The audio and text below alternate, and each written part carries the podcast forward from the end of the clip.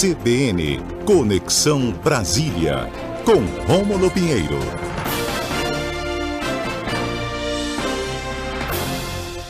Rômulo Pinheiro, parceiraço, bom dia, bem-vindo à CBN.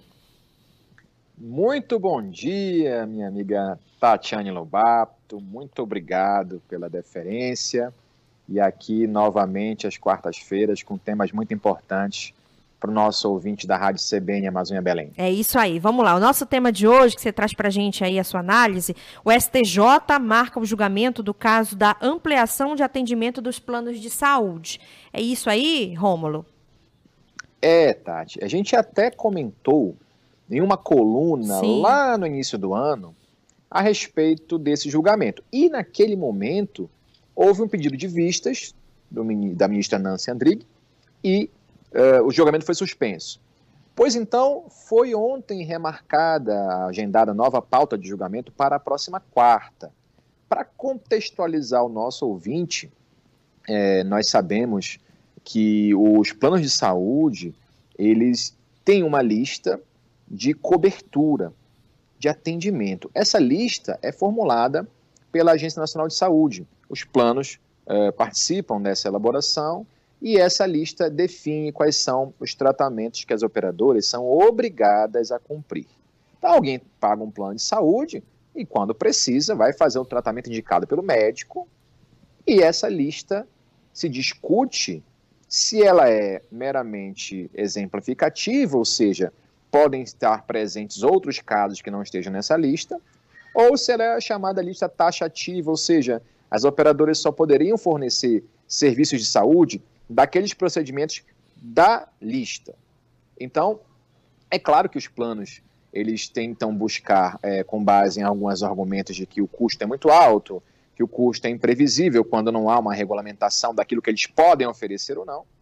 E os, e, os consumidores, é claro, é, entendem que há uma limitação, limitando-se a cobertura de atendimento, ele tem então uma falha na prestação do serviço, já que uma vez que eu precise de um tratamento fora desta lista, eu, a operadora não seria obrigada a, a cobrir, mesmo que eu pague normalmente, mesmo que as pessoas paguem as mensalidades. Então esse é um tema muito polêmico, já vem se arrastando já há algum tempo aqui no STJ e foi marcada agora para a próxima quarta a decisão sobre o assunto. Oh, veja, veja Tatiana Nobato, no momento em que nós estamos discutindo, uh, saindo, ou então, pelo menos arrefecendo um pouco esse processo de pandemias, em, no ano passado, houve até, pela ANS, houve até uma redução nos planos de saúde para alguns tipos de contratos. Porque as pessoas, muito embora precisassem bastante em razão da pandemia, mas diminuíram o número de consultas. Sim. Diminuíram o número de cirurgias eletivas, por exemplo. Durante a pandemia, a pessoa só ia fazer se nem extrema necessidade. Então, nós tivemos até uma redução, mas isso não se verificou com relação aos contratos que são é, é, de negociação livre com as empresas. Então você vê, Tatiane, como é que funciona essa situação. Tem é, planos de saúde que fazem contratos individuais com as pessoas e planos que fazem contratos coletivos, via empresas, geralmente é o mais comum. E essa limitação, por exemplo, na semana passada, a ANS autorizou um aumento de 15,5% nos planos de saúde individuais. Um aumento estratosférico, o maior aumento de, desse, desse tipo de tarifa desde 2016. Então você vê que para os planos individuais, o que vale é o aumento, a, a ANS é que autoriza ou não determinados aumentos. Para os planos coletivos, quando aumenta ou não aumenta, a questão é de acordo com o plano e a empresa que a pessoa trabalha. Então, os planos até falam que, que a limitação dos planos individuais se dá porque a ANS limita esses aumentos. E veja, Tati, que é, mesmo assim, para ambos os casos, existe uma lista de cobertura. E essa lista de cobertura os planos informam que os custos são muito altos com terapias nas quais não há uma previsão orçamentária para os planos de cumprimento. Não havia, então não haveria uma, um contrato equilibrado. Os planos seriam pegos de surpresa para alguns tipos de tratamento caríssimos, né? E aí alegam que a, a lista ela tem que ser cumprida unicamente naquilo que está definido no seu interior. E os, lógico que os consumidores entendem que essa limitação fere garantias de principalmente pessoas que precisam de um tratamento, precisam de um tratamento especializado. Nós aqui comentamos da última vez, tá? Eu tenho filho, eu tenho filho, é, filhos autistas. Eu mesmo, Rômulo Pinheiro, né? Então, determinadas terapias não estão cobertas pelo, pelo rol da Anvisa. Aliás, da ANS, desculpa. E aí, então, o plano, a depender do julgamento da semana que vem, o plano pode se recusar a é, é, fornecer esse tipo de serviço. Não somente quem é autista, mas crianças com síndrome de Down, ou crianças com tratamento de quimioterápicos, né, em estado grave, outros tipos de pessoas, vão estar claramente prejudicadas a partir da decisão que for dada semana que vem, podem ficar sem a cobertura essencial até para resguardar vidas. E são, na segunda turma do STJ, Tati, são cinco ministros. Dois já votaram. O ministro Luiz Felipe Salomão já votou pela taxatividade da lista.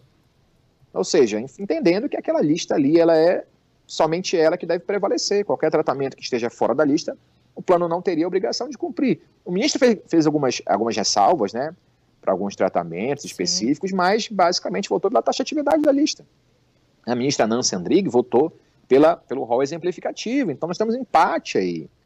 É claro que desse lado, nós estamos, você e eu, Tati, pelo menos nossos ouvintes, com certeza torcendo aí pelo consumidor, Sim, que nós somos claro. consumidores desse tipo de plano. E, mas está um a um. Faltam mais três ministros votarem até a próxima semana. A gente aguarda com muita ansiedade, não só por uma questão pessoal minha ou, do, ou um colega, temos um colega nosso aí da rádio, que tem filha com síndrome de Down, outros colegas aqui também, e precisam desse tratamento que nem sempre está nessa lista. E é essencial para a vida das pessoas. Então a gente aguarda com muita ansiedade esse julgamento da próxima semana. É uma coisa que está repercutindo bastante desde o ano passado Sim. e está passando um pouco batido aí da, da atenção das pessoas. A gente está aqui exatamente para isso, para informar, mas também para chamar atenção e para se movimentar nas redes sociais, para se movimentar para evitar talvez aí um prejuízo muito grande para a saúde pública, minha amiga Tatiane. Com toda certeza, né? Por isso que os movimentos, é, a gente acha que isso pode atender apenas um determinado público e não é. A gente tem que lutar, independente se é, é, a sua condição ou não, né? A gente tem que garantir lutar, ficar do lado do consumidor. Realmente há uma mobilização já de grupos específicos também em redes sociais e que pretendem também é, ir a Brasília no sentido de firmar posição em relação da importância da cobertura desses planos de saúde saúde, né? E a gente agradece muito por trazer esses temas que são sensíveis, que são importantes, que mexem com a vida das pessoas, né? E principalmente quando a gente fala de saúde, né, Rômulo, é aquela história, né? Se paga o plano de saúde, e no momento que mais se precisa dele, ou para um tratamento, ou para a continuidade de um procedimento, ou para uma atenção mais específica, o plano não cobre. Né? E diante de tudo que a gente está vivendo economicamente aí, seria realmente é, uma dificuldade a mais para o brasileiro, caso é, o julgamento não seja favorável aí a, aos consumidores, né? à população. Obrigada pela conversa, tá bom? Forte abraço, até a próxima quarta. Te mais. Até a próxima quarta. 11 horas e 28 minutos, a gente vai seguir.